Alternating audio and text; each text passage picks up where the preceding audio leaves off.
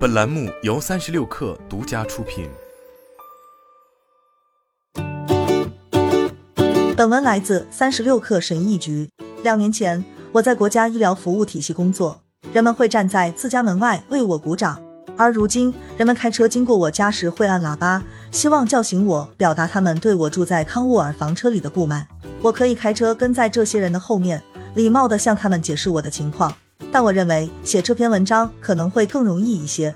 我曾经住在一座漂亮的石头建造的联排别墅里，背着房贷在那里住了十四年。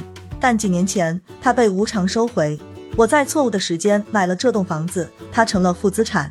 在银行以极低的价格拍卖了这处房产后，还给我寄来了一张三万英镑的账单。尽管这些年我已经支付了六万多英镑的利息。在很短的时间内，我失去了很多东西：我的家、我的狗、一份出版协议、一段长期亲密关系，以及我以为我拥有的未来。那一刻，突如其来的变化和损失让我难以承受，但也真正迫使我重新思考：我想从生活中得到什么？社会对我的期望是什么？我是谁？我想要成为什么样的人？有一天情人节，我相处很久的男朋友，也就是我自以为要嫁的那个男人，告诉我。他不能再维持这段关系了，我的世界崩溃了，他的世界也一样，这对我们俩来说都太困难了。我毫不羞愧地承认，这对我打击很大，我一度想自杀。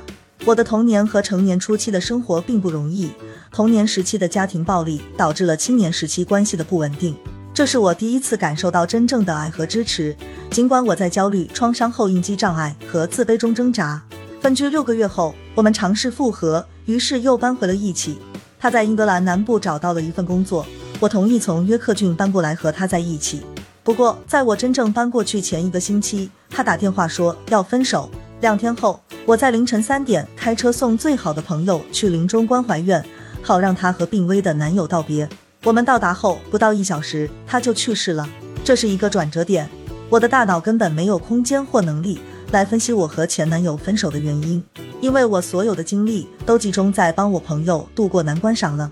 这之后几个星期、几个月过去了，我开始计划着离开这个社会。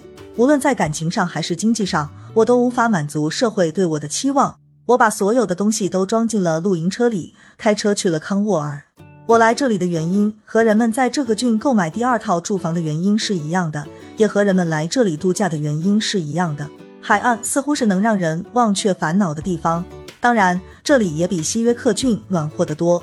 来到这之后，我在经济上自给自足，只需要支付车辆保险、燃料和税收，这让我找到了一种自由的感觉。这是一份深深的宽慰，也令人感到无比的兴奋。它还给了我得以开始展望未来的一方精神空间。然而，作为一个郡，康沃尔似乎不欢迎住在房车里的人。有人发表了几篇负面文章，抱怨说有房车司机到处乱扔垃圾，包括粪便等。扰乱了社会秩序，给社会带来了麻烦。但我从来没有亲眼目睹过这些现象的发生，更没有参与过。我认识的住在房车里的人都会打扫好他们住的地方。现在，康沃尔的每一块空地、每一个花园小屋、每一块足够大的土地、每一个空房子都在爱比营上以极高的价格出售。还有其他的住房选择吗？我有一份全职工作，为当地贡献税收。我想说的是。我对经济的贡献比任何第二套房拥有者都要大，尽管我偶尔会因为把车停在当地居民的街道上而惹恼他们。像我一样的车里生活者为当地填补了劳动力，而这是一个经常被忽视的事实。由于住房危机，康沃尔郡出现了严重的用工短缺。然而，我们非但没有受到欢迎，反而受到了排斥和嘲笑。其他旅游区都知道，康沃尔根本不具备必要的基础设施，无障碍的淋浴、厕所和合适的指定停车位。英国有如此丰富的车旅生活文化历史，有如此多的人以这种方式生活，难道现在不正是需要完善基础设施的时候吗？像我这样的人，是否会因为不能或不愿遵循过时的社会理想而被认为是失败者呢？